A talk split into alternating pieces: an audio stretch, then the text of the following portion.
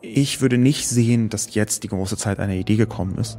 Ich würde eher sehen, dass jetzt die große Zeit gekommen ist, eine Idee zu überprüfen, die viel zu viel Macht gewonnen hat über die Welt.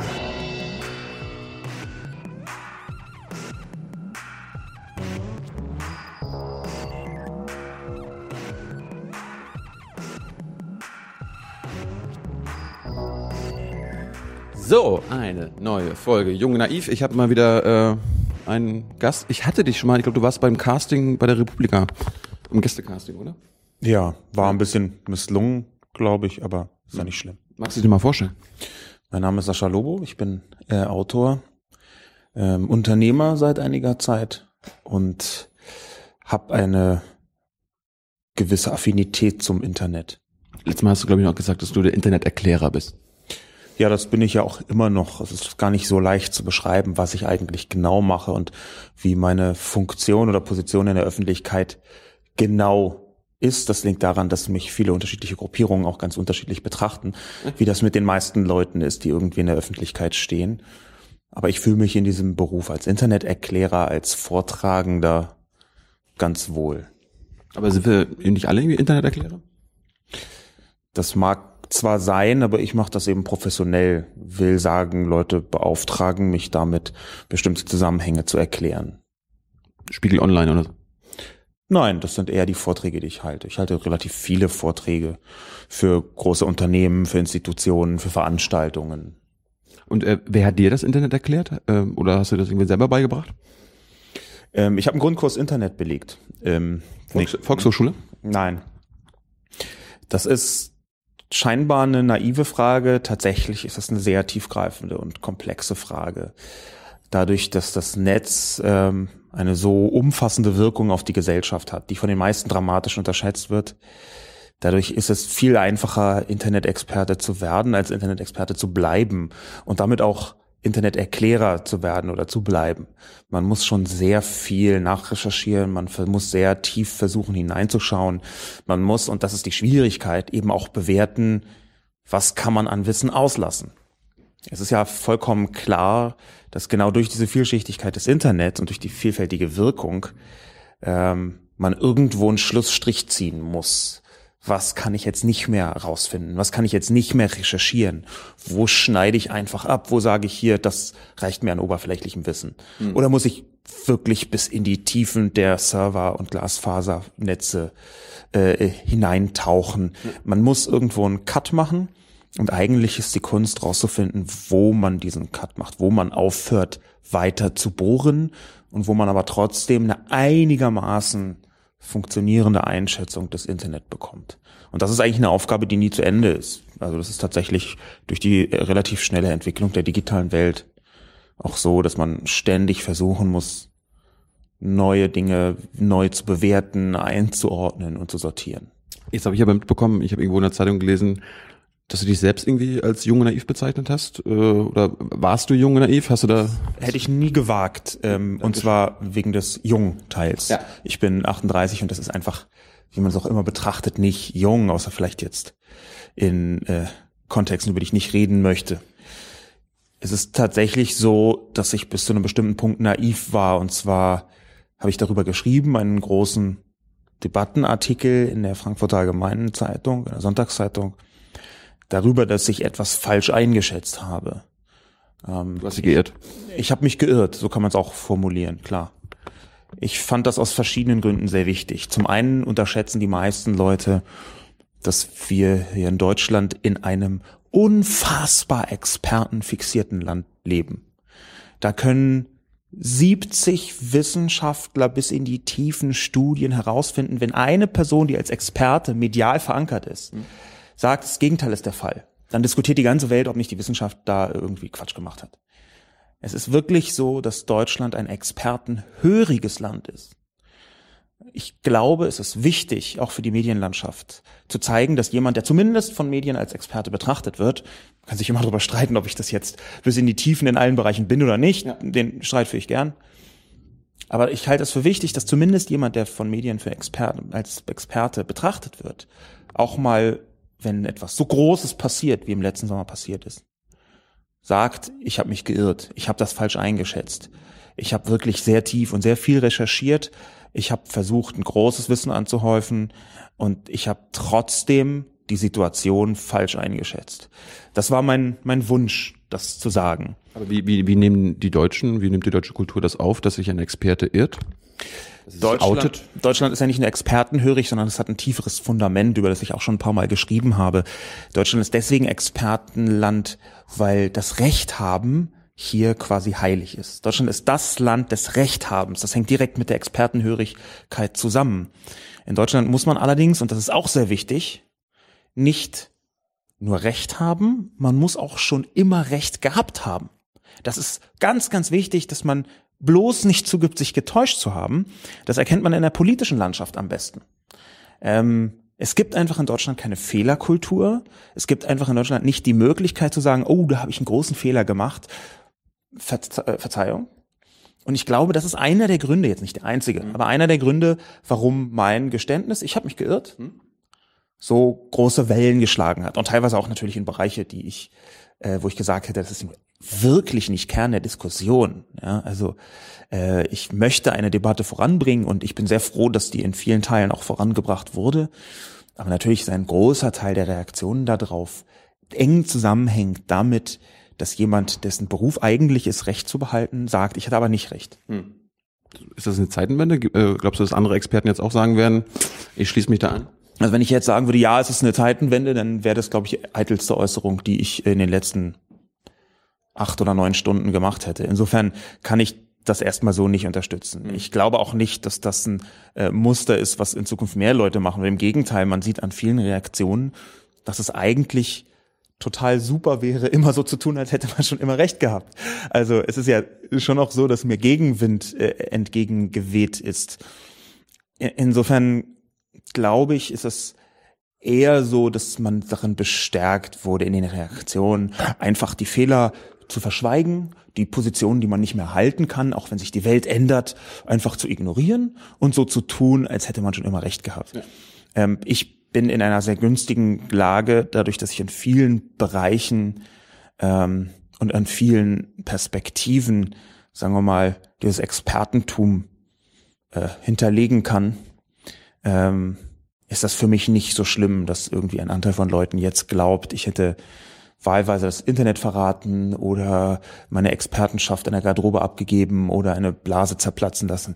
Das ist mir in dem Kontext nicht wichtig. Ja. Ich kann mir aber gut vorstellen, für Leute, für die das essentiell ist, also Menschen, die von ihrem Expertennimbus essentiell leben, dass die vom Recht haben leben, oder? vom Recht haben letztlich leben, ja, dass die ähm, sich dreimal überlegen werden, ob sie sagen, hm, ich bin mir nicht mehr so sicher bei dem, was ich bis vor drei Jahren oder vier Jahren gesagt habe. Hm. Gut, jetzt, kommt, jetzt kommen wir mal zum eigentlichen Thema. Äh, ich wollte dann mal damit anfangen. Stell dir vor, du bist ein Alien. Meine, die Frisur passt. Fällt mir nicht schwer. Äh, du bist ein Alien, du guckst, du kommst zur Erde und siehst, was gerade vor sich geht. Wir reden ja hier über totale Überwachung und so weiter und du hast auch die Möglichkeiten, das alles abzuschätzen. Ähm, was macht die Menschheit gerade? Die Frage ist nicht so leicht zu beantworten, wie das auf den ersten Blick scheint. Danke. Auch nicht, wenn ich ja in dem letzten halben Jahr zum Beispiel in meiner wöchentlichen Kolumne auf Spiegel Online immer sehr intensiv und von allen Seiten versucht habe, alle Facetten oder viele Facetten dieses Spähskandals zu beleuchten. Dass das nicht so leicht ist, von außen wahrzunehmen, das erkennt man schon daran, dass uns dafür die Worte fehlen.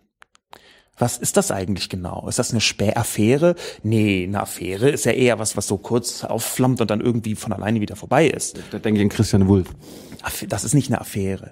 Ich nenne es immer Spähskandal, aber das ist nur das am wenigsten schlechte Wort, was mir eingefallen ist. Ich kann noch nicht mal genau beschreiben, was da passiert ist. Es wurde etwas offenbart, was zuvor nur ein paar Leute geahnt haben, auch wenn jetzt behaupt, alle behaupten, dass sie natürlich schon immer alles geahnt haben. Die Experten wieder. Grauenvoll. Ja. Also Leute, die nicht nur Recht behalten wollen, sondern auch nachträglich noch Recht gehabt haben wollen, was noch eine Ebene drüber gut. Äh, das muss jeder mit sich ausmachen. Aber äh, tatsächlich ist nicht, nicht einfach zu begreifen, was da gesellschaftlich passiert. Auch das ist übrigens eine Wirkung vom Internet und man kann sich darüber streiten, ob es eine gute oder eine schlechte ist. Es ist offenbar geworden, dass die Welt in vielen Bereichen nicht so ist, wie man entweder gedacht oder gehofft hat. Mhm. Auch das ist Teil meines Debattenartikels gewesen. Ähm, ein Schlüsselersatz lautet ja, das Internet ist nicht so, wie ich dachte oder nicht so, wie ich wollte, dass es ist. Hm. Ähm, ich habe das ein bisschen anders formuliert, aber das ist der, der, der Inhalt davon. Ähm, tatsächlich ist natürlich fast immer bei allen Menschen die Wahrnehmung der Wirklichkeit eine, die man sich konstruiert.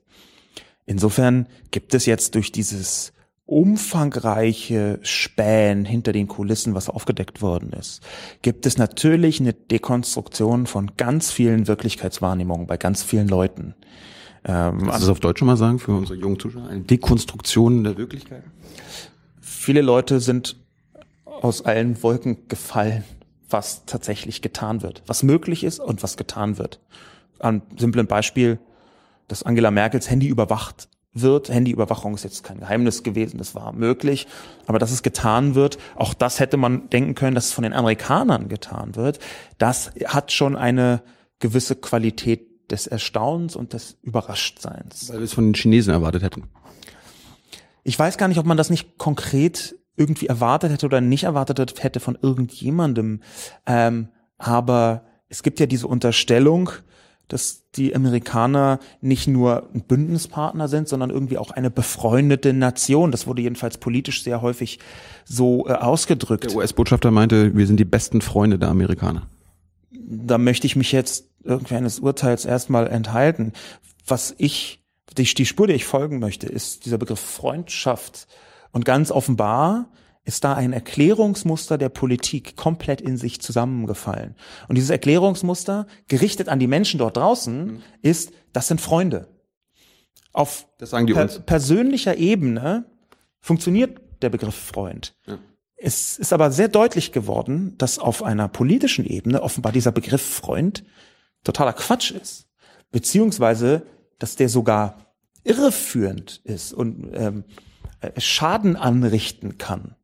Ja, wenn Angela Merkel tatsächlich, und das ist, glaube ich, ein, ein wichtiger Erkenntnis, auch eine wichtige Irrtumserkenntnis, wenn Angela Merkel tatsächlich sowohl enttäuscht als auch verletzt als auch gekränkt war, wie ich geschrieben habe, dass quasi Obama ihr Handy abhört, dann ist das eine neue Qualität und zwar nicht nur in dem, was die Amerikaner tun, sondern auch in dem, was Angela Merkel für möglich gehalten hat. Sie hat sich offenbar in den Amerikanern getäuscht, wenn sie dachte, dass die ihr Handy nicht abhören würden. Und diese Art von Vertrauensbruch, die markiert die eigentliche Kränkung. Hm. Und dass dahingehend jetzt sehr viel schärfere und sehr viel schroffere Töne gegenüber den Vereinigten Staaten angeschlagen werden, auch von zum Beispiel Unionspolitikern, die schon immer sehr transatlantisch waren, also sehr amerikafreundlich. Ähm, das ist ein Resultat davon, ein Ergebnis davon, dass offenbar Leute sich getäuscht haben und jetzt ihre Täuschung bemerken. Warum wird dann aber trotzdem auch immer gerade von der Regierungsseite gesagt, äh, ja, die Aufklärung ist wichtig, wir müssen das stoppen, aber das, Wichtigste ist immer noch die Freundschaft zu den Amerikanern. Also es wird ja immer noch klar Aufklärung, das Überwachung ist schlimm, aber was wichtiger ist, ist was anderes. Auch da gibt es nicht eine ganz simple und einfache Antwortung, äh, Antwort. Ähm, zum einen möchte ich nicht völlig aus, außen vor lassen die historischen Gründe. Ja, also es ist ja jetzt ein ganz schlecht gehütetes Geheimnis, dass ähm, die Amerikaner zu den Alliierten gehört haben, die hier über lange Zeit sehr intensiv versucht haben, eine gewisse informationelle Kontrolle äh, über Deutschland auszuüben und sich dann irgendwann langsam zurückgezogen haben. Ähm, aber natürlich ist vollkommen klar, dass das Verhältnis von Deutschland und den ehemaligen Alliierten ein besonderes war und in, in Teilen auch immer noch ein besonderes ist. Das ist ein historischer Aspekt. Das, das macht es nicht einfacher zu bewerten. Das Zweite ist natürlich, dass äh, ähm, in vielen Bereichen ernsthaft es so ist, dass dieser nachrichtendienstliche Apparat, um jetzt mal so ein neutrales Wort zu benutzen, dieser nachrichtendienstliche Apparat der Amerikaner Informationen liefert, die zum Beispiel die deutsche Bundeswehr in Afghanistan einfach nicht liefern könnte. Wie und warum sie das tun, ist erstmal eine zweite äh, Sache. Und ähm, aber erstmal geht es auch darum, da will jemand Informationen haben und die Amerikaner sind die einzigen, die es schaffen, die zu liefern. Ähm, der dritte Punkt ist, dass auch was die internationalen Beziehungen angeht, es nicht so einfach ist. Man stellt sich immer vor, das sind zwei Länder und die haben eine Beziehung. Das ist ja überhaupt nicht so. Das sind zwei riesige Wirtschaftskultur und Menschenansammlungen, die Millionen, Milliardenfache Beziehungen miteinander und untereinander haben. Und diese Beziehungen werden zwar gefärbt von den offiziellen Beziehungen, aber jetzt nicht definiert. Hm. In, insofern glaube ich, da ist zum einen ja. ein Eingeständnis drin, wir haben keine Druckmittel. Und das ist überraschend und auch scary. Das hat äh, Volker Kauder, dessen Fan ich ausdrücklich nicht bin, aber trotzdem richtig gesagt. Er hat einfach zugegeben, ja, wir haben nicht so richtig Druckmittel gegenüber den ähm, Amerikanern in vielen Bereichen. Äh, das, das ist eine Realität. Druckmittel heißt was? Also wie, wie, wie kann man politisch Druck machen? Das, äh, wie, erklär das noch.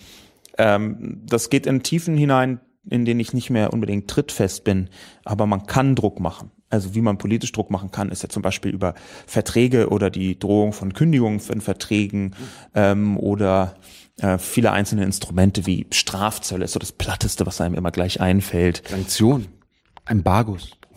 Ja, ich bin mir jetzt nicht ganz sicher, wie ernst gemeint so der Vorschlag von einem Sanktionen sein kann oder Embargo. Ich weiß auch gar nicht, wie sinnvoll das ist. Man sieht ja immer wieder in allen Ecken und Enden, dass Verhandlungen auf politischer Ebene nicht nur eins, ein, zum einen schwierig mit Moralfragen äh, äh, ähm, zu bewerten sind. Das ist leider so. Ich habe, es wäre mir anders auch lieber, aber es ist leider tatsächlich manchmal so. Äh, und zum einen, das, das zum einen und zum anderen, dass so politische und diplomatische Verhandlungen eben tatsächlich auf einem seltsamen Austausch und Spiel beruhen, das wenige Leute wirklich tief und ernsthaft verstehen. Ich glaube aber, dass am Ende kann man Druck aufbauen gegenüber den Vereinigten Staaten. Da gäbe es, wenn man das müsste, für mich eine Antwort, ja, allerdings nur auf europäischer Ebene. Ich glaube, da muss eine europäische Situation hergestellt werden. Da, kommen, da, da kommen wir gleich noch zu. Ich wollte jetzt aber erstmal ähm, die sechs Ws der, der Totalüberwachung mal durchgehen, also das, äh, die W, W, W, W, W, W. Und wir fangen an mit, ähm, was, was wird überwacht, Sascha? Überwacht wird die Welt. Oder was ist Überwachung? Überwacht wird die Welt fast komplett mit Hilfe der digitalen Sphäre. Man muss sich vergegenwärtigen, dass es sich nicht um einen Internetspäßskandal handelt, sondern um einen Späßskandal, der sich auf die komplette Welt bezieht. Wir versuchen nicht nur rauszufinden, was irgendjemand in einer Facebook-Nachricht schreibt, sondern wir versuchen rauszufinden, und mit die meine ich jetzt die Geheimdienstapparate, das ist ja nicht nur die NSA, das sind ganz viele zusammen, auch deutsche Dienste, die versuchen rauszufinden ungefähr alles über die Welt und benutzen dazu das Instrument digitale Sphäre. Und auch Internet ist dazu klein. Wenn ich ein Handy habe, ähm, ein Smartphone äh, mit einer App, äh, die jetzt nicht ständig mit dem Server kommuniziert, dann hm, weiß ich nicht, ist das noch Internet, ist das noch nicht Internet, da kann man jetzt Definitionen hin und her schieben. Für mich ist dieser Begriff digitale Sphäre da besser, weil der halt umfassender ist als nur in Anführungszeichen diese digitale Vernetzung. Das heißt, äh, digitale Sphäre ist mehr als das Internet, mehr als das World Wide Web? Ja, das World Wide Web ist ja sowieso nur ein kleiner Teil äh, vom Internet. Äh, das ist jetzt so eine alte Nerd-Definitionsfrage, ob man sich darauf einlässt oder nicht, ist egal, es wird häufig synonym verwendet, aber tatsächlich, wenn ich digitale Sphäre meine, sage, dann meine ich alles, was irgendwie mit Nullen und Einsen auch nur im entferntesten in Richtung Vernetzung schaut. Wer überwacht? Ähm, das ist eine sehr gute Frage. Das, du solltest das Format vielleicht umbenennen in gar nicht mehr so jung und gar nicht mehr so naiv. Ist aber nicht eingängig als Name, vergiss es. Mhm wer überwacht. Es ist so, dass ein Teil dieser Geheimdienstmaschinerie sehr eng verwoben ist mit Unternehmen. Und Unternehmen, also Geheimdienste sind doch Staaten, also sind doch staatliche Apparate. Der größte Bekannte in diesem Spiel ist ja Edward Snowden. Und der war ja nur zum Teil bei der NSA tätig. Der war ja über Jahre und auch da hat er sehr delikate Informationen gehabt bei Dienstleistern der NSA. Ganz vielen verschiedenen Dienstleistern. Die Frage ist ähm, sehr berechtigt, wer ist das? Weil es zum einen Geheimdienste sind, zum zweiten Unternehmen, die damit dranhängen und zum dritten gibt es noch einen sehr spannenden zusätzlichen Faktor und das ist der Austausch zwischen vielen unterschiedlichen Geheimdiensten. Es, man muss es eigentlich als eine Art Geheimmaschinerie bezeichnen, weil es alle Geheimdienste. Nicht alle die Geheimdienste, sondern eine Art von hm, Behörden, die zusammen mit Unternehmen äh, glauben, das Recht zu haben, wirklich alles zu überwachen. Man merkt, dass ich etwas ins Schlingern gerate, weil die Diskussion, die öffentlich geführt wird, auch ins Schlingern geraten ist. Man kann das erkennen daran, dass viele Leute sagen NSA, aber nicht nur die NSA meinen. Und es ist tatsächlich ein Apparat geworden, an den Grenzen sehr unscharf zu trennen. Ist das noch ein Auftragnehmer oder ein Subunternehmer oder ein Sub-Sub-Subunternehmer von der NSA oder von der NRO oder von, äh, von der GCHQ, äh, also dem britischen Geheimdienst? Arbeitet der tagsüber für den BND, abends für den Verfassungsschutz und nachts für sonst wen? Mhm. Also das sind alles Fragen, die nicht so trennscharf sind. Wer überwacht uns? Ich würde da von einer Spähmaschinerie im staatlichen Auftrag sprechen. Und das ist der Kern, dieser staatliche Auftrag. Denn das Problem ist faktisch ein politisches. Ähm, wann wird überwacht oder seit wann wird überwacht? Oder so überwacht? Das kann ich schwierig beurteilen. Es gibt dieses Narrativ, das sei eigentlich alles nach dem 11. September so schlimm geworden. Ähm, es gibt andere äh, äh, Erkenntnisse, die sagen, dass der 11. September ähm, ermöglicht hat, dass man das, was man schon immer getan hat, jetzt in legale Schemata pressen konnte in den Vereinigten Staaten. Dass also solche Gesetze wie der Patriot Act, der sehr weitreichende Spähbefugnis ausgestellt hat, dass der eigentlich nur nachträglich legalisiert hat, was schon vorher vorbereitet worden ist. Ähm, ich glaube, diese Spionage hat irgendwann Mitte des 20. Jahrhunderts so einen Knick gemacht, während sie vorher auf Staatsgeheimnisse gerichtet war, hat sie dann angefangen, die komplette Bevölkerung zu überwachen. Ähm, das ist sehr deutlich zu zeigen, dass das natürlich mit der Digitalisierung zugenommen hat und mit der digitalen Vernetzung und der Kraft der Computer nochmal exponentiell zugenommen hat. Und zwar schon alleine wegen der Datenauswertung. Ich kann diese enormen Massen von Daten gar nicht mehr händisch auswerten. Das bedeutet, damit ich damit was anfangen kann, brauche ich essentiell Auswertungs äh, äh, Mechanismen und die sind halt immer besser geworden. Es gibt erst überhaupt seit einer Anzahl von Jahren, ich kann jetzt nicht genau sagen, wie 20, 25, 30, die Möglichkeit, so große Datenvolumina wirklich zielsicher zu äh, untersuchen, dass es sich lohnen würde, die Bevölkerung flächendeckend auszuspionieren. Wie, wie hat das die Stasi gemacht früher? Ohne Computer? Also ich kann über die Stasi gar nicht so viel sagen, weil ich deren Technologien nicht so kenne. Wenn ich mir das anschaue, was so in Filmen transportiert werden wird, was so in Artikeln transportiert wird, oder wenn ich hier in diesem Stasi-Museum rumgehe, ähm, dann haben sie entweder nicht besonders digital gearbeitet oder das ausgesprochen geschickt verborgen.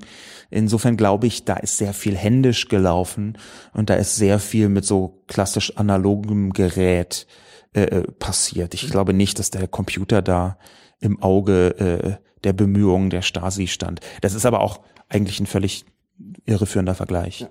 Ähm, wo wird überwacht? Also anscheinend nicht nur im Internet. Die Frage, wo überwacht wird, erübrigt sich so ein bisschen da mit meiner ersten Antwort, nämlich, dass mit Hilfe des Internet und der digitalen Sphäre die gesamte Welt zumindest versucht wird zu überwachen. Okay. Wo die Antwort darauf wäre halt überall. Äh, ich gebe zu, dass das eine eher unpräzise Antwort ist. Aber tatsächlich kann man erstmal davon ausgehen, dass theoretisch jedes technische Gerät, was irgendwie vernetzbar ist, Teil der Überwachungsmaschinerie ist. Und dass praktisch das in vielen Fällen auch getan wird. Als Überwachung bezeichne ich jetzt aber überhaupt erstmal das Stellen, die dazu entweder nicht befugt sind oder das zwar befugt sind, aber das heimlich tun, äh, Daten aufzeichnen. Mhm. Ob die jetzt angeschaut werden, diese Daten, ob die jetzt nicht angeschaut werden, ist mir erstmal für den Begriff der Überwachung nicht so wichtig. Wie wird überwacht? Das ist eine Kette von ineinandergreifenden Mechanismen. Zum ersten müssen wir feststellen, dass die Welt überflutet worden ist von Sensoren aller Art. Jedes Smartphone hat inzwischen irgendwie drei Dutzend hochsensibler Sensoren, von Bewegungssensoren über äh, Sensoren, die wahrnehmen, wo man genau sich aufhält, mittels GPS, ähm, Be Be Beschleunigungssensoren natürlich, äh, Tonsensoren, die man unter einem Mikrofon kennt, äh, Kameras, mindestens zwei, hat ja so ein durchschnittliches Smartphone inzwischen. Da gibt es also eine ganze Reihe von, von Sensoren. Und was viele Leute jetzt nicht wissen, ist, dass diese Sensoren im Zusammenspiel eine völlig neue Datenqualität ermöglichen. Es geht eben nicht nur darum, dass man irgendwie in Facebook-Nachrichten suchen kann, ob jemand Bombe gesagt hat. Es geht um die Dimension und die Tiefe der Daten, die man mit dieser Flut von Sensoren überwachen kann.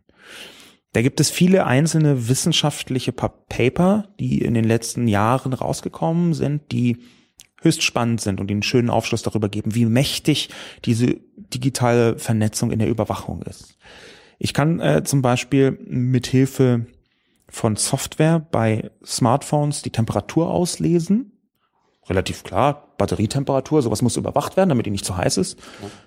Ich kann aber auch Rückschlüsse ziehen von der Temperatur der Batterie und der Leistung, die da durchgegangen ist, auf die Umgebungstemperatur.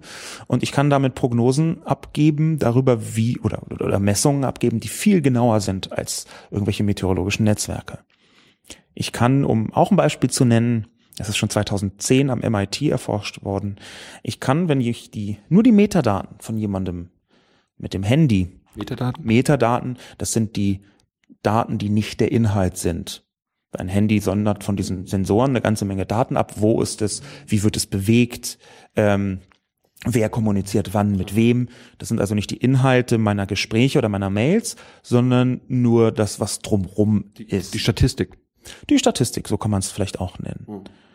Nur an dieser, dieser Metadaten, was die Bewegung angeht, das, ich beziehe mich jetzt auf diese Studie von, von 2010, ja.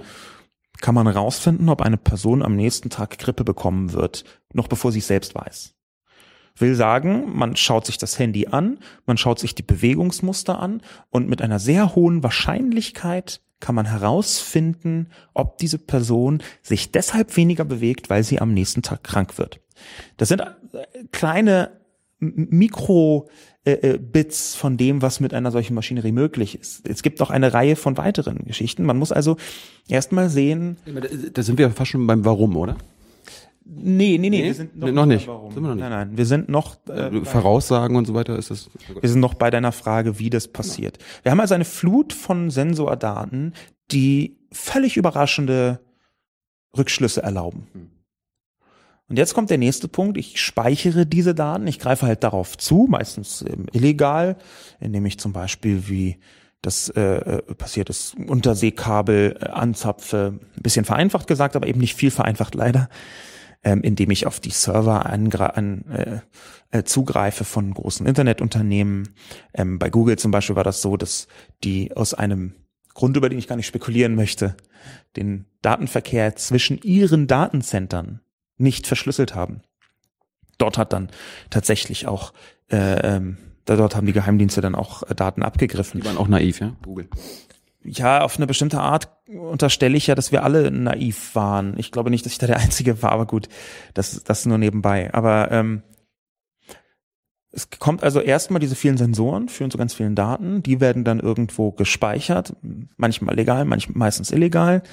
Ähm, und dann werden sie ausgewertet und das ist der entscheidende Schritt. Es gibt bei dem Wie werden wir ausgewählt ein, eine wichtige Erkenntnis, die leider in der Öffentlichkeit sich noch nicht durchgesetzt hat. Es gibt ja dieses große Stichwort Big Data, wo keiner so genau weiß, was das ist. Das ist eigentlich nicht viel mehr als Mustererkennung in riesigen Ansammlungen von Daten. Das bedeutet, dass ich hier Milliarden Daten habe und der Computer durchsucht die auf bestimmte Muster. Wie funktioniert das? Man findet zum Beispiel raus, dass jemand, der mit Person X und Person Y äh, äh, telefoniert hat und der zum Zeitpunkt Z ähm, laut seinem digitalen Kalender irgendwo an einem bestimmten Ort war, dass der eine höhere Wahrscheinlichkeit hat, Terrorist zu sein, Drogenschmuggler zu sein, File-Sharing zu betreiben. Da kann man jetzt einsetzen, was man möchte, was man sich so vorstellt. Ich wäre davon nichts mehr überrascht. Hm. Und diese Sammlung von Daten, die führt dann dazu, dass es über einzelne Leute Profile gibt. Und diese Profile werden aufsummiert in dem Sinn, dass man versucht herauszufinden, wie hoch ist die Wahrscheinlichkeit, dass diese Person Terrorist ist ab einer bestimmten Quote in westlichen Ländern kann man zum Beispiel nicht mehr fliegen oder bei bestimmten amerikanischen Kunden äh, nicht mehr äh, äh, bei bestimmten amerikanischen Firmen nicht mehr Kunde werden. Diese No-Fly-List, die gilt zwar eigentlich nur für die amerikanischen ähm, äh, Fluglinien, die hat sich aber faktisch schon viel weiter aus ausgedehnt. Es ist neulich der Fall bekannt geworden äh, von jemandem, der in einer Sparkasse, einer Volksbank, glaube ich, äh, irgendwo in einem absurden kleinen Örtchen kein Konto eröffnen könnte, weil er mit Vornamen Osama heißt. Weil da ein Abgleich dieser Volksbank Böblingen oder so, ich habe den Namen schon vergessen, stattgefunden hat zwischen Listen, die aufgestellt werden von den Amerikanern. Und da war es ganz offensichtlich so, dass in dem Moment, wo man Osama heißt, man kein Konto eröffnen kann. Und man, man sieht daran, wie absurd diese, dieses Profiling oder diese, das ist nicht richtig, nicht das wirklich Profiling, aber diese Erstellung von Profilen mhm. Sein kann. Und was jetzt wichtig ist zu begreifen, durch diese Auswertung, die man mit Big Data umschreiben kann, auch wenn der Begriff häufig falsch verwendet wird, äh, wahrscheinlich verwende ich den sogar häufig falsch, aber das ist nur, das nur nebenbei. Ähm, also durch, durch diese Mustererkennung ist es eben nicht mehr so, dass man dieses Argument benutzen kann, wer soll denn das alles lesen? Hm. Das ist doch viel zu viel. Big Data heißt übersetzt, es ist nicht so, dass wir zu viele Daten haben. Big Data heißt übersetzt, ja, wir können die Daten von allen Leuten überwachen. Wir machen das nicht mehr händisch. Es ist nicht mehr wie hier in der Normannenstraße bei der, bei, bei der Stasi es gewesen ist, dass da einzelne Leute saßen, die Akten verglichen haben. Und das hatte dann schlimme Folgen. Sondern es funktioniert automatisiert. Es funktioniert skalierbar. Das bedeutet über eine ganz große Anzahl von Menschen ausdehnbar. Und es funktioniert auf eine Art und Weise automatisiert, die das eigentlich furchterregende ist. Nämlich mit einer immensen Fehlerquote in alle Richtungen. Das sieht man wenn man es ein bisschen witzig betrachtet, bei Osama, der kein Konto öffnen kann. Und wenn man das katastrophal traurig betrachtet, sieht man das daran, dass eine Drohne im Jemen eine 15-köpfige Hochzeitsgesellschaft auslöscht, weil irgendwo ein Computer halt dachte, da ist ein Terrorist dabei. Habe ich gelernt, irgendwie basierend auf Metadaten können werden Drohnenangriffe gefahren. Absolut. Und, Und das, können wir froh sein, dass wir Freunde damit sind ich, ich würde das nicht so zynisch betrachten, sondern es ist leider eine Entwicklung, die zwar ausgeht, vermutlich von den Amerikanern, die aber überall auf der Welt vorangetrieben wird. Da ist tatsächlich diese digitale Vernetzung ein Herrschaftsinstrument. Und dieses Herrschaftsinstrument wird für massive Eingriffe benutzt, wie zum Beispiel so ein Drohnenangriff. Und das ist auch, das im Jemen ist ein ganz gutes Beispiel, ähm, wie, wie umfangreich die Folgen für Gesellschaften sein können, wenn man dem einfach so seinen Lauf lässt. Es ist 2011 schon, also es ist jetzt zweieinhalb, drei Jahre her, hat die Wired darüber geschrieben, dass ein Drohnenangriff von einem Drohnenpiloten, der, sagen wir mal, in Washington sitzt, dass der passiert mit ausdrücklich angestrebter Exekution mit Inkaufnahme von den sogenannten kollateralen Opfern, was, was einfach Unschuldige sind, die ermordet werden, mhm. ohne dass irgendjemand den Namen von dieser Person kennt. Äh, Habe ich gelernt von Jeremy Scale, nennt sich Signature Strike. Also genau, basierend Signature. darauf. Äh Richtig. Dieser, dieser Begriff Signature Strike heißt einfach, dass die Signatur, das was ich vorher mit Profil meinte, betrachtet wird und diese Signatur, also die Zusammenführung aller Daten, die man über eine Person kriegen kann, dazu führt, dass der Computer der Meinung ist, das ist eigentlich ein Terrorist. Da ist eigentlich die Chance 99,9997 Prozent, dass ein Terrorist ist, Ter Terrorist ist. Das reicht uns aus, den ermorden wir einfach mal. Man kann sich an dieser, also das ist ja nicht nur völkerrechtswidrig, das ist ja eklig. Das ist ja jenseits jeder demokratischen Grundhaltung per Prozentrechnung ausrechnen, ob jemand vielleicht Terrorist ist und den dann irgendwie am Ende, Ende der Welt mit so einer Drohne zu ermorden, egal wer noch drumherum steht. Das ist, das ist wie, das ist noch Guantanamo of Speed in meinen Augen. Ja, das ist, das, alleine das sollte schon ausreichen, um darüber nachzudenken, auch in Deutschland, auch politisch darüber nachzudenken, mhm. wie man mit diesem extrem machtvollen, extrem missverwendeten Instrument in Zukunft umgehen möchte ich glaube, wir sind gerade tatsächlich an einer Zeitenwende. Und diese Zeitenwende ist, dass wir jetzt langsam merken, was digitale Demokratie eigentlich bedeutet. Digitale Demokratie bedeutet nicht, dass man ein bisschen zusammen diskutiert, wie ein neues Gesetz funktioniert und dann über Liquid Democracy hier oder da Das geht viel, viel tiefer. Digitale Demokratie heißt eigentlich, dass dieser große, extrem machtvolle Apparat Staat bestimmte Entscheidungsprozesse auslagert an Maschinen. Und diese Auslagerung, die ist deswegen so problematisch, weil sie zum einen völlig abstrakt geschieht.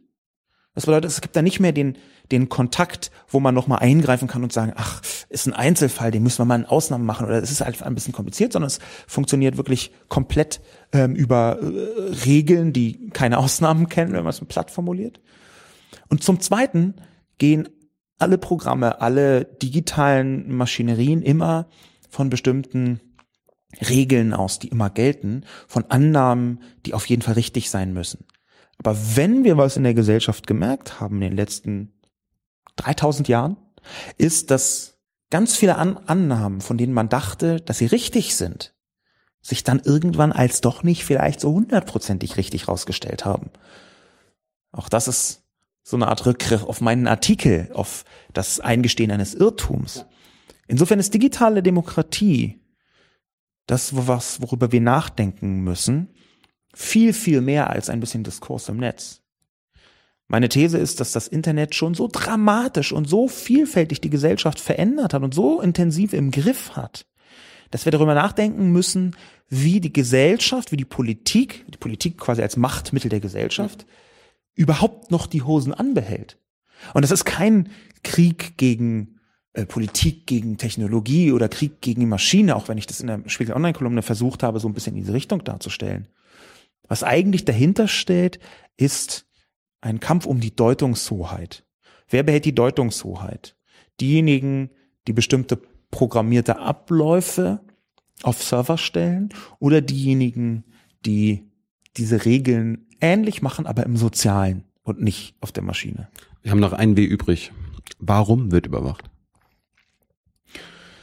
Auch das ist eine sehr komplexe Frage. Es gibt die sehr spannende These, die ich noch nicht für mich zu Ende gedacht habe. Es ist häufig so, dass ich am Anfang Sachen wahrnehme und versuche das dann erstmal zu ordnen. Mhm. Ich lasse dich jetzt mal dabei sein bei diesem Ordnungsprozess. Es gibt Schön. also diese These, dass dieser, dass diese völlig ausufernde Überwachung eigentlich nur eine Reaktion darauf ist, auf die Möglichkeiten des Internets durch den Einzelnen relativ unbestritten hat ja der Einzelne eine große Anzahl von neuen Möglichkeiten gewonnen. Kommunikation, Mobilisierung, Reichweite, direkte Ansprache, äh, auch Meinungsbildung, Bildung selbst. Das Individuum ist also vergleichsweise machtvoll geworden durch das Internet. Das ist ein Teil des Grundes, warum so viele Leute aufgeschrien haben, als ich diesen Artikel geschrieben habe. Ach, unser Internet, das ist doch schon so toll. Es ist natürlich so toll für euch, weil ihr nicht im Jemen wohnt und die falsche Hochzeit macht. Aber das nur nebenbei. Aber natürlich ist das Internet ein sehr machtvolles Instrument für den Einzelnen. Es fühlt sich so an, als würde man an der Schaltstelle der Welt sitzen, wenn man ganz pathetisch das so sagt. Und es gibt eben diese These, dass genau diese Überwachung eine Reaktion darauf ist. Eine Reaktion darauf, dass der Einzelne eben inzwischen so machtvoll und verschlüsselt und kommunizieren kann, wie es vielleicht früher nur ganze Staatsapparate hätten tun können. Das heißt, der Einzelne wurde gefährlicher jetzt, also weil er machtvoller wird? In dem Moment, wo ich mit einem falschen Computervirus oder mit dem richtigen Computervirus eine ganze Atomanlage lahmlegen kann oder vielleicht Schlimmeres in dem Moment, wo ich ganze Infrastrukturen in die Hände von digitalen Prozessen lege, ist natürlich der Einzelne ein extrem voller, machtvoller Spieler geworden in dem Moment, wo er das richtige Wissen hat. Ich, wie gesagt, das ist eine These, wo ich nicht weiß, ob die stimmt. Das ist aber eine, sehr, die ist sehr spannend, darüber nachzudenken. Ähm, für mich ist das Warum wird überwacht auf einer Ebene da drüber oder darunter, also weniger komplexen Ebene, eine, eigentlich ganz simpel. Es geht um Kontrolle. Es geht darum, dass auch demokratische Staaten ähm, ihre Macht darin manifestieren wollen, dass sie Kontrolle haben. Und da ist ganz offensichtlich, dass die Kontrolle, die Art und Weise, wie Kontrolle ausgeübt wird, dass die einen extremen äh, Wandel äh, hinter sich hat. Hm. Ähm, durch die digitale Vernetzung geht die Kontrolle eben bis hinein in die Jackentasche der Einzelnen mit einem Mobiltelefon, wo man sich dann halt nicht mehr traut, vielleicht auf Facebook da reinzuschreiben, dass man die NSA doof findet, wenn man in zwei Wochen in die USA fahren muss, weil wer weiß, vielleicht wird man ja aufgehalten an der Grenze, das wäre nicht gut. Und dann diese Art von Kontrolle ist nur eine Facette davon, aber ich glaube, Überwachung und Kontrolle hängt ganz eng miteinander zusammen. Und das wiederum dahinter steht vermutlich ein sehr tief verwurzeltes Misstrauen in die vielen. Demokratie heißt ja Herrschaft des Volkes oder Herrschaft der vielen. Und ich glaube, dass es viele Leute im politischen Betrieb gibt, auch in Deutschland, die der Masse nicht so recht über den Weg trauen und eigentlich ganz beruhigt sind, dass da ordentlich eine Kontrolle ausgeübt wird. Und ich kann das auf eine gewisse Weise sogar verstehen. Auch ich habe manchmal Angst vor der Masse. Ich habe halt immer die vielleicht naive Hoffnung, vielleicht ist noch eine naive Hoffnung, dass irgendwie Demokratie, dass also die, die Crowd am Ende doch eine vernünftige Entscheidung treffen wird. Okay, irgendwie in den 30er Jahren haben dann irgendwie so und so viele 90 Leute, Prozent der Leute äh, äh, begeistert auf den Hitler-Knopf gedrückt. Das mhm. mag ja sein, aber trotzdem glaube ich, dass wir da einen Prozess durchlaufen haben und dass Demokratie etwas Wertvolles ist. Und dass aber natürlich die Spielart repräsentative Demokratie schon darauf hindeutet, dass so ein gewisses Misstrauen gegenüber der Crowd besteht und dass dieses Misstrauen gegenüber den vielen bei manchen Politikern, bei manchen politischen Richtungen dazu führt, dass sie Kontrolle ausüben wollen über die vielen. Das erscheint mir nachvollziehbar und auch gleichzeitig beängstigend. Ähm, danke erstmal, wir, wir gehen jetzt mal ein bisschen in den Rum.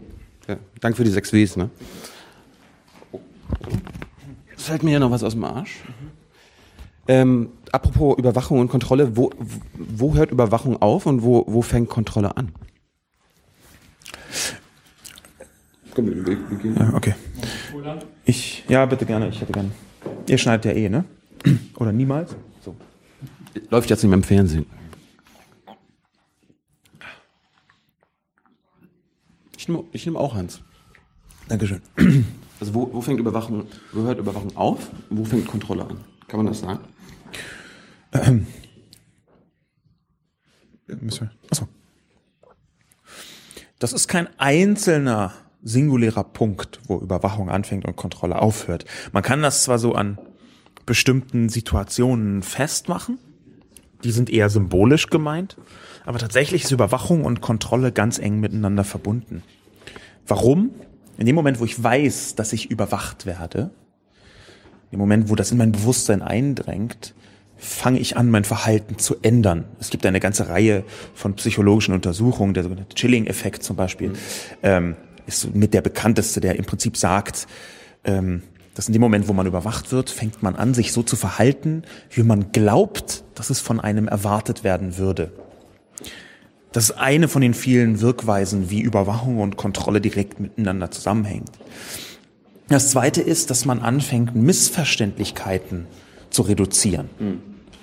Ich habe ähm, gerade einen Artikel gefunden in einem, äh, auf einer amerikanischen Blog-Plattform namens medium.com, wo jemand einen sehr klugen Vergleich zieht.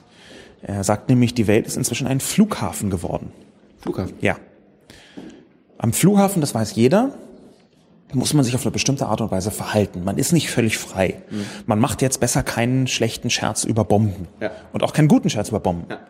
Man geht nicht mit jedem x-beliebigen T-Shirt auf den Flughafen. Wenn man zum Beispiel irgendwie von einer letzten Feier äh, ein lustiges T-Shirt mit äh, I Love Al-Qaida ähm, noch geschenkt bekommen hat, dann ist das vielleicht nicht das T-Shirt, was man sich anzieht, wenn man jetzt morgen fliegen muss. Ja.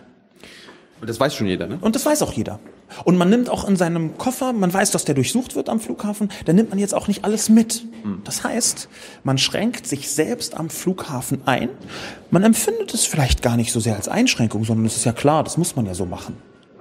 Aber tatsächlich wird es zu einem Problem in dem Moment, wo die ganze Welt ein Flughafen ist. Das ist dieses Bild, was ich auf der medium.com gefunden habe. Wo ich also anfange, mich, mein Verhalten zu ändern, weil ich weiß, dass ich überwacht werde. Und am Flughafen ist es ziemlich genau deshalb, weil man so eine Sicherheitsatmosphäre hat.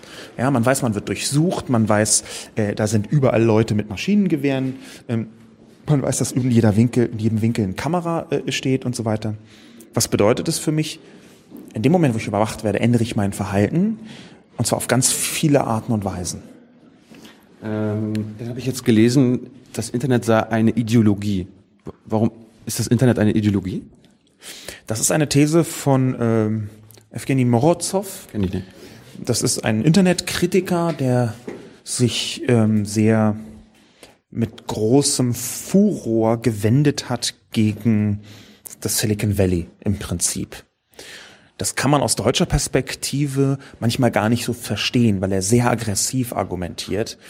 Aber es ist tatsächlich so, dass in den Vereinigten Staaten die Diskussion beherrscht wird über das Digitale von Leuten, die im Internet die Rettung der Welt mindestens, auf jeden Fall aber die beste Art und Weise sehen, ihre eigenen Ziele durchzusetzen.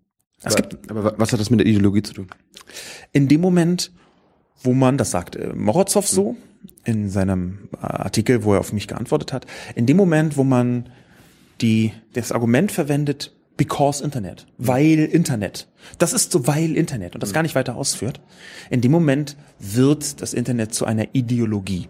Er vergleicht das und ich finde das spannend. Ich teile das jetzt nicht in jedem Punkt, aber ich finde das spannend. Er vergleicht das mit dem freien Markt. Ja, das ist gut, weil freier Markt.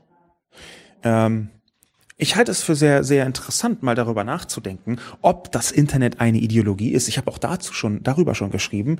Ähm, ich glaube allerdings, dass sich da einiges geändert hat mit diesem Späßskandal. Aber, aber kann, kann eine Ideologie Datenströme äh, hin und her leiten? Also irgendwie so, das, Nein, eine Ideologie, da muss man erstmal fragen, was ist eine Ideologie? Und eine Ideologie, das kommt ja von Idee. du stellst dir die naiven Fragen jetzt schon selbst. Ja, ich Ja, ja, also übernehme einen Teil deines Jobs. Ja. Eine Ideologie, das kommt ja von Idee, ist erstmal eine Art Werte- und Regelset. Das bedeutet, es ist bestimmte Werte und bestimmte Regeln, nach denen gehandelt werden soll. Egal was kommt. Mehr oder weniger egal, was kommt. Und das ist das Kritische äh, äh, an, an der Ideologie. Ideologien neigen dazu, die eigenen Werte und Regeln für wichtiger zu halten als, sagen wir mal, die Realität. Oder als, sagen wir mal, mh, sowas wie, ja, man könnte es Vernunft nennen. Ich habe ein bisschen ein Problem mit, mit dem Begriff Vernunft, aber ich, ich denke, jetzt funktioniert er. Oder sagen wir auch mal mit sowas wie Empathie. Ja? Ideologien werden auch schon immer dazu benutzt, um Mitleid völlig auszulöschen. Ja? Wenn ich mir die Massenmorde in der Geschichte anschaue, dann haben die in den vielen Fällen einen ideologischen Hintergrund. Das bedeutet, die Ideologie ist ein machtvolles Instrument, um bestimmte Zivilisationsmechanismen einfach zu umgehen oder auszuschalten.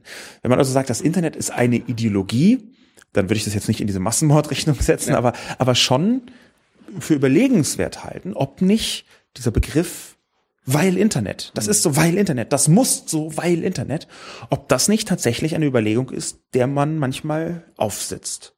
Das ist immer dann, wenn Leute in dieser Netzgemeinde, von der ich ja gerne spreche, ähm, wenn Leute in dieser Netzgemeinde äh, äh, sagen, ja, aber das ist doch Realität, dem kann man, das, das ist doch auf jeden Fall so, dem kann man sich doch gar nicht mehr widersetzen. Das Rad lässt sich da gar nicht zurückdrehen.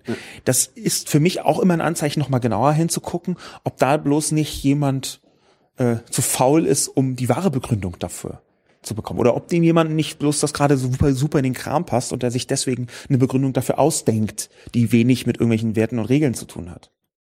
Äh, du hast gesagt, das Internet ist kaputt. Ähm, darauf, also angenommen, wir nehmen das an, dass es so ist. Ähm, reparieren wir das jetzt oder kaufen wir Neues? Ähm, das ist in der Öffentlichkeit sehr witzig, dass praktisch alle Leute, die darauf, darüber geschrieben haben, so auf eigene äh, Rechnung, sagen wir mal, in ähm, Blogs oder auf Twitter, nur den ersten Teil des Satzes zitiert haben. Das ist ein Satz mit zwei Teilen. Darauf lege ich auch Wert. Das Internet ist kaputt, Komma, die Idee der digitalen Vernetzung ist es nicht. Ich habe ja in meinem Artikel aufgerufen, dazu eine neue Art von Internetoptimismus äh, äh, zu schaffen. Die alte Art von Internetoptimismus ist für mich mit dem Späßskandal kaputt gegangen. Das kann ich auch gerne versuchen, gleich nochmal zu begründen, aber erstmal zurück zu diesem Satz. Es ist ein bisschen erstaunlich, dass diese Metapher, das Internet ist kaputt, für so großen Aufruhr gesorgt hat, weil sie zum einen wahnsinnig alt ist. Also die habe ich mir natürlich überhaupt nicht ausgedacht. Es gibt, äh, man kann ja einfach mal googeln, Internet is broken. Ähm, man wird irgendwie, glaube ich, 300.000 Treffer oder so. Ist ja auch Schnurz, jedenfalls ist es relativ häufig. Äh, Johnny Häusler hat von einem halben Jahr einen Artikel geschrieben, der hieß, das Internet ist kaputt, auf seinem Blog Spreeblick. Ähm, ein bisschen im anderen Kontext, aber das haben sich ja viele also wirklich nur an dieser Formulierung gestört. Das ist natürlich eine Metapher. Meine Güte. Natürlich ist können, nämlich, die, können die Deutschen nicht verstehen.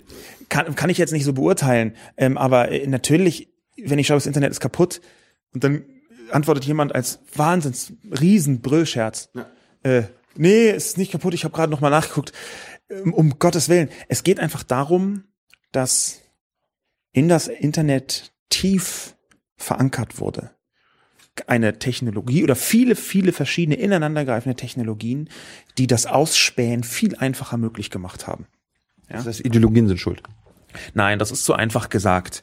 Äh, Das ist, glaube ich, ähm, nicht nur durch Ideologien passiert. Es ist, glaube ich, eher zu einem guten Teil auch absichtlich so getan wird, aus technischen Gründen. Wenn ich mir solche Sachen anschaue, wie, ähm, äh, wie wie das Internet aufgebaut ist. Ja, das ist ja, hat ja jemand absichtlich dazu entschieden, sich. Und es gibt Hinweise darauf, dass diese Entscheidung, wie das Internet aufgebaut ist, dass die durchaus auch von amerikanischer Seite so getroffen wurde, dass es möglichst überwachungsfreundlich ist. Auch da zeigt ein Teil der Snowden-Papiere inzwischen in Vergessenheit geraten, wie so viel, aber zeigt sehr deutlich, es gab aktive Entscheidungen schon seit den 80er, seit den 90er Jahren spätestens, das Internet zum Beispiel gar nicht so dezentral aufzubauen. Man denkt ja immer, das Internet ist wahnsinnig dezentral. Das ist nicht wahr. Es könnte dezentral sein. Es ist wahnsinnig zentral. Wir reden hier zum Beispiel davon, dass in, in manchen Kontexten bis zu 90 Prozent der Informationen, die durch das Netz geschickt werden, durch die amerikanischen Netze geschleust werden. Das ist kein Zufall, sondern man hat darauf hingearbeitet. Das, heißt, das Headquarter des Internets sind die Amerikaner. Oder ist, ist Amerika? Ja, natürlich. Also das, das bestreitet auch niemand ernsthaft. Ja, es ist, es ist tatsächlich so, es gibt ja diesen, diesen Begriff Schlandnet, mit dem man über alles herfällt, was nur auch die geringste Änderung der Infrastruktur äh, bedeutet. Aber faktisch haben wir im Moment ein US-Schlandnet. Ja, es ist tatsächlich so, dass in ganz vielen Bereichen das Internet sehr wenig dezentral ist. Es gibt zum Beispiel ähm, die sogenannten Knotenpunkte. Diese Knotenpunkte sind zentrale Vermittlungsstellen für Daten. Und es gibt eine extrem kleine Anzahl von Knotenpunkten. Es gibt natürlich vier unterschiedliche Größten, aber von der, von der größten Art von Knotenpunkt, das ist alles nicht ganz trennscharf, aber der größten Art von Knotenpunkten, wie zum Beispiel in Frankfurt der DCX, DCX, ich weiß immer nicht, wie man den ausspricht, ob Deutsch oder Englisch, äh, von, von der Größenordnung gibt es unter 40 Knotenpunkte auf der Welt. Also das ist wenig äh, im Vergleich. Ähm, das, das System der Domain Name Server, also der Wegweiser im Internet, die die IP-Adressen übersetzen in die URLs, also sowas wie spiegel.de Ja. oder jung und naiv.net oder com oder De. de. Aha. Diese Übersetzungsleistung wird gemacht von äh, DNS-Servern und das sind auch wieder vergleichsweise wenige. Ja? Ja. Da gibt es zwar inzwischen technische Prinzipien, das ein bisschen aufzubocken, aber tatsächlich an ganz vielen Stellen ist das Internet technisch so aufgebaut, dass es einfacher ist zu überwachen. Punkt. Dem kann man einfach nichts hinzufügen. Und es, soll, es sollte anscheinend auch so ein bisschen aufgebaut werden. Es sollte so aufgebaut werden. Und zwar auch in Punkte, wo man sich das vielleicht gar nicht hätte vorstellen können. Verschlüsselungen wurden schwächer gemacht. Systematisch. Mit Geld von den Nachrichtendiensten, allen voran der NSA, wurden Verschlüsselungen schwächer gemacht. Es lässt sich inzwischen, auch ein wissenschaftliches Papier vom, äh, ebenfalls vom MIT, es lässt sich inzwischen zei- äh, nachweisen, dass es möglich ist, Hardware-Trojaner zu erstellen. Das bedeutet im Prinzip, dass man einen Chip hat und den baut man so, dass er scheinbar Zufallszahlen auswirft, tatsächlich aber nur eine ganz kleine Z äh, Menge von Zufallszahlen benutzt. Die sehen sehr zufällig aus, aber es ist tatsächlich leicht nachvollziehbar. Wenn man sich jetzt vergegenwärtigt, dass Zufallszahlen das Herz von jeder Verschlüsselung sind, dass also alles, was verschlüsselte und damit private Daten essentiell davon abhängt, dass man eine Zufallszahl findet, dann weiß man genau, wohin der Wind, woher der Wind weht. Nämlich in einer Schwächung der Verschlüsselung, in einer technischen, systematischen Schwächung der Verschlüsselung, in einer Vereinfachung der Überwachung. Und das ist eben an sehr vielen Orten so. Und zwar sowohl technisch wie auch gesetzlich. Es, äh, einige Snowden-Folien zeigen zum Beispiel, dass die sogenannte IMEI-Nummer, ich spreche auch das jetzt mal deutsch aus, IMEI geschrieben, das ist eine äh, Smartphone-Identifikationsnummer oder eine Handy-Identifikationsnummer, ist eigentlich für alle Handys. Ja. Dass die gewissermaßen das persönliche Nummernschild äh, ist, also das Nummernschild einer Person, mit der sie überall identifiziert wird. Das und die E-Mail-Adresse, aber hauptsächlich das mit dem Handy. Äh, ich wollte jetzt mal zu möglichen Lösungen kommen und ich habe irgendwie so äh, vier so, äh, die gehe ich mal nacheinander ab. Ähm, du hast gerade schon das US-Schlandnet angesprochen. Brauchen wir ein deutsches Internet oder ein europäisches Internet? Nein, das ist so einfach ist es nicht. Also ähm, das was wir, wir brauchen jetzt nicht so ein nationales Routing oder so, das, das ist viel äh, Quatsch. Und das Problem ist auch, ähm, und das sehe ich ja auch, dieses Narrativ, das Internet ist kaputt, ähm, ist natürlich in manchen Kontexten schwierig, vor allem weil dann viele Leute kommen, die es reparieren wollen, auf eine Art, die katastrophal ist. Ja?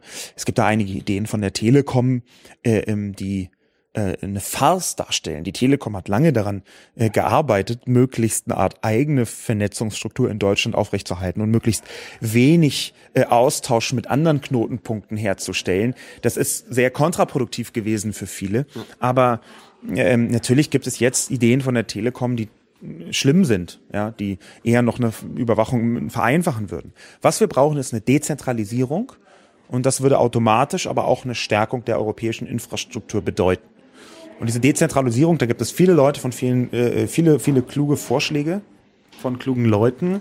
Das geht dann auch langsam schon in eine technische Ebene hinein, wo es mir schwer fällt, voll zu durchdringen, was da los ist. Den Teil, den ich gut beurteilen kann, ist, dass wir eine Struktur brauchen, die eben weniger überwachungsfreundlich ist und damit dezentraler. Ähm, und gleichzeitig muss das Problem natürlich auch politisch angegangen werden. Eine ganze Reihe von Gesetzen dienen eigentlich nur dazu, möglichst die Überwachung zu vereinfachen, ja. möglichst die Überwachung zu installieren oder äh, als normal erscheinen zu lassen. Äh, dann wäre eine andere Lösung das Abschalten des Internet oder ähm, abkoppeln von den US-Konzernen. Nee, beides Humbug. Humbug. Ja, beides totaler Humbug.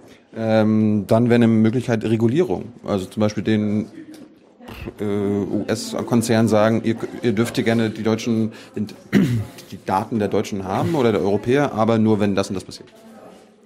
Es läuft ja gerade der ähm, Gipfel der World, des World Economic Forum in Davos in der Schweiz. Ähm, vor fast 20 Jahren, inzwischen 1996, hat da jemand ähm, eine große und wichtige Rede gehalten, nämlich die Declaration of Independence of Cyberspace. Da ist also jemand auf diesem World Forum hingegangen und hat gesagt, äh, Cyberspace, wir sind total unabhängig, bei uns zählen eure Regeln nicht, äh, Konzerne und Regierungen, wir sind im Netz ganz frei. Ja. Das hat sich jetzt als ziemlich falsch herausgestellt. Der Bogen, den ich schlagen möchte, sogar solche Leute, sogar Leute, die also so intensiv an die Freiheit des Internets glauben, sehen inzwischen, und zwar schon seit einiger Zeit, dass die Politik sehr wohl und dringend regulierend eingreifen muss. Da gibt es zum Beispiel ein Stichwort Netzneutralität. Netzneutralität ist ganz vereinfacht gesagt die Gleichbehandlung von allen Daten über das Netz. Dass also nicht die Firma A ein bisschen mehr Geld bezahlt und dann werden ihre Daten schneller oder bevorzugt durch die Leitungen gejagt. Ähm, diese Art mit dem Netz umzugehen, die Netzneutralität, die ist extrem wichtig für ganz viele Bereiche. Also wirtschaftlich ist sie sehr wichtig. Sie ist auch gesellschaftlich sehr wichtig. Für die Meinungsfreiheit zum Beispiel. Ähm, auch für die, für die Freiheit und Informationen nicht unterdrücken zu können. Jedenfalls nicht, äh, wenn das nicht gerichtlich äh, passiert. Ähm, das sind also sehr viele Mechanismen, die da dranhängen. Netzneutralität kann man nur mit Regulierung erreichen. Und deswegen ist Regulierung zwar ein Wort, was viele Leute nicht gern hören, nämlich Eingriff von Politik in das freie Spiel der Kräfte, um jetzt mal ein belastetes Zitat zu geben. Aber ich glaube, wir brauchen die richtige Art von, äh, von Regulierung. Äh, und die letzte Alternative wäre Verstaatlichung, also des Internets oder äh, eine UNisierung. Kannst du dir was darunter vorstellen? Ich kann mir unter beidem was vorstellen, aber es fällt mir bei beidem schwer, begeistert zu sein, um es mal vorsichtig zu sagen. Eine Verstaatlichung des Internets ist natürlich ganz grandioser Quark. Das fordert, glaube ich, auch niemand ähm, ernsthaft. Was ernsthaft Leute fordern, zum Beispiel auch ich, ist, dass der Staat massiv die Infrastruktur stützen und mit aufbauen muss. Ähm, das ist immer so ein sehr plattes Beispiel, eine platte Metapher.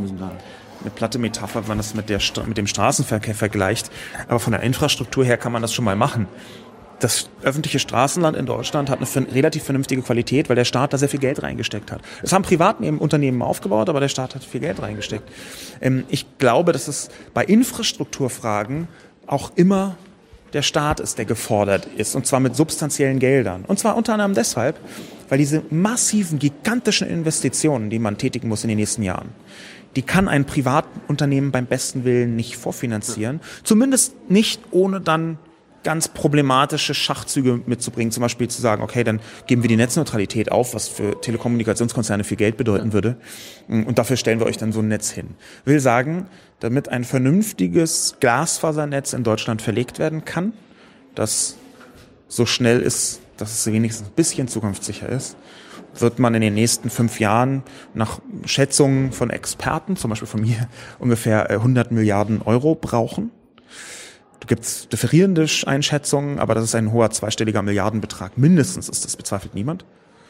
Ähm, und ich glaube, dass das notwendig ist, dass da der Staat mit eingreift. Und wenn ich mir angucke, was in Deutschland so die Planung ist, dann ist das auch dringender nötig als je zuvor. Wir haben jetzt im Februar in Südkorea die Vorstellung von einer neuen Funktechnologie, die 450 Mbit pro Sekunde Übertragungsgeschwindigkeit. Pro Sekunde. Hat. Pro Sekunde. Mbit pro Sekunde äh, Übertragungsgeschwindigkeit hat. Noch vor Jahresende geht die, der, die Technologie äh, äh dafür in Betrieb, die im Regelbetrieb so 300 Mbit pro Sekunde äh, äh, ermöglicht, über eine Art weiterentwickeltes LTE. Und wir reden hier davon, äh, der Digitalminister Dobrindt redet davon, bis 2018 äh, flächendeckend 50 Mbit anbieten zu. Also ich meine, da sieht man, dass diese Diskussion, Deutschland muss da an die Weltspitze, was ich da von der CSU höre, die ist einfach völlig abseits jeder Realität. Ja, also da, da muss man einfach nur mal einen Vergleich machen. Ja, die, die Auflistung äh, der, der Nehmen wir Glasfaser. Ja. Glasfaser ist äh, nach Meinung fast, fast, fast allen die Zukunftstechnologien. Es gibt so ein paar Übergangstricks, die man noch mit Kupferleitungen hinkriegen könnte, aber nehmen wir einfach mal an, Glasfaser ist die Zukunftstechnologie, wie die allermeisten Experten sagen. Und dann schauen wir uns die Vernetzung mit Glasfasern an. Zum Beispiel Fiber to the Home, also Glasfaser bis in das Haus mhm. oder bis vors Haus, das ist ungefähr ähnlich. Und dann schaue ich mir einfach an, wie das in den unterschiedlichen europäischen Staaten ist. Ja, natürlich gibt es dann kleinere Staaten, so wie Estland oder so, die haben dann aberwitzige, fast 100 Prozent, 80, 90, 70, also ganz hohe 30 Prozent, äh, ein paar Staaten noch. Und dann gucke ich mir Deutschland an und Deutschland ist einfach aus der Wertung rausgefallen, weil die Zahl kleiner als ein Prozent ist. Will sagen, ja, weil äh, das ist die europäische, das europäische Ranking, die Zahlen beziehen sich auf 2012, 2013. Insofern, dass diese Ansätze nicht über digitale Infrastruktur nachzudenken, wie es sein sollte und da auch politisch zu handeln, ähm, die vergiften im Moment viel. Und diese Ansätze, die werden weiterentwickelt, diese schädlichen, in dem Moment, wo man einen runden Tisch machen möchte und sagt, okay, ähm, macht ihr das mal, ihr Firmen, aber wir vom Staat geben kein Geld dazu. Ja, wir müssen ja sparen, sparen, sparen. Nee, aber äh, was ich erst noch meinte, äh, kann das Internet nicht irgendwie wie Wasser und Strom irgendwie als Gemeingut äh, gelten und äh, vielleicht ist mir verborgen geblieben, dass Strom ein Gemeingut ist. Ich dachte immer, da stehen äh, Unternehmen dahinter, die Milliarden damit verdienen. Also so kam es mir jedenfalls vor, aber du kannst mich gern korrigieren. Ja, nee, aber das, das kann man ja vielleicht auch wieder zurückführen. Nein, ich bin kein Freund davon, äh, quasi jetzt alles zu verstaatlichen und nur noch alles äh, über äh, äh, kostenlos zu machen. Das ist auch in vielen Fällen hat sich das herausgestellt als zum einen äh, der radikalen Kontrolle Tür und Ohr zu öffnen. Ja, der Staat ist ja immerhin derjenige, der einen großen Teil dieser Kontrolle überhaupt erst in Gang setzt, ja. auch wenn er sich durch unterschiedliche äh, Arten und Weisen auch über Unternehmen äußert. Ähm, und zum Zweiten ist natürlich Effizienz und Innovation, zwar jetzt nicht völlig unwichtige Begriffe, auch wenn die total ausgelutscht sind, ist jetzt nicht unbedingt der zweite Vorname von staatlichen äh, Veranstaltungen. Gut, und zum Schluss ähm, interessiert mich nochmal, es, es gab mal so einen schlauen Mann, der gesagt hat, nicht, äh, warte mal, das habe ich mir aufgeschrieben. Äh, nichts ist so stark wie eine Idee, deren Zeit gekommen ist. Äh, welche, welche Zeit haben wir denn gerade für welche Idee? Ich würde diesen äh, Spruch, der sehr beliebig ist. Ähm, Darum habe ich ihn genommen. Ja, danke.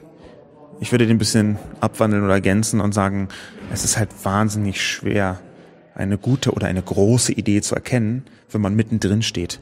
Insofern können wir vielleicht in zehn Jahren zurückblickend sagen, ach, wisst ihr noch damals, 2014, als XYZ angefangen hat, was heute ja die ganze Welt besser gemacht hat, um es mal platt zu formulieren. Das wird man vielleicht dann sagen können, vielleicht auch erst in 20 Jahren. Aber ich würde nicht sehen, dass jetzt die große Zeit einer Idee gekommen ist. Ich würde eher sehen, dass jetzt die große Zeit gekommen ist, eine Idee zu überprüfen, die viel zu viel Macht gewonnen hat über die Welt. Und das ist die der systematischen, flächendeckenden Ausspionierung der Bevölkerung. Diese Idee, vielleicht ist deren Nicht-Zeit gekommen. Vielleicht können wir diesen Spruch umdrehen und sagen, nichts ist so attackierenswürdig wie eine große Idee, deren Zeit gekommen ist. Dankeschön, Sascha Lobe. Bitteschön. Wir machen jetzt noch Fragen. Da gehen wir kurz runter.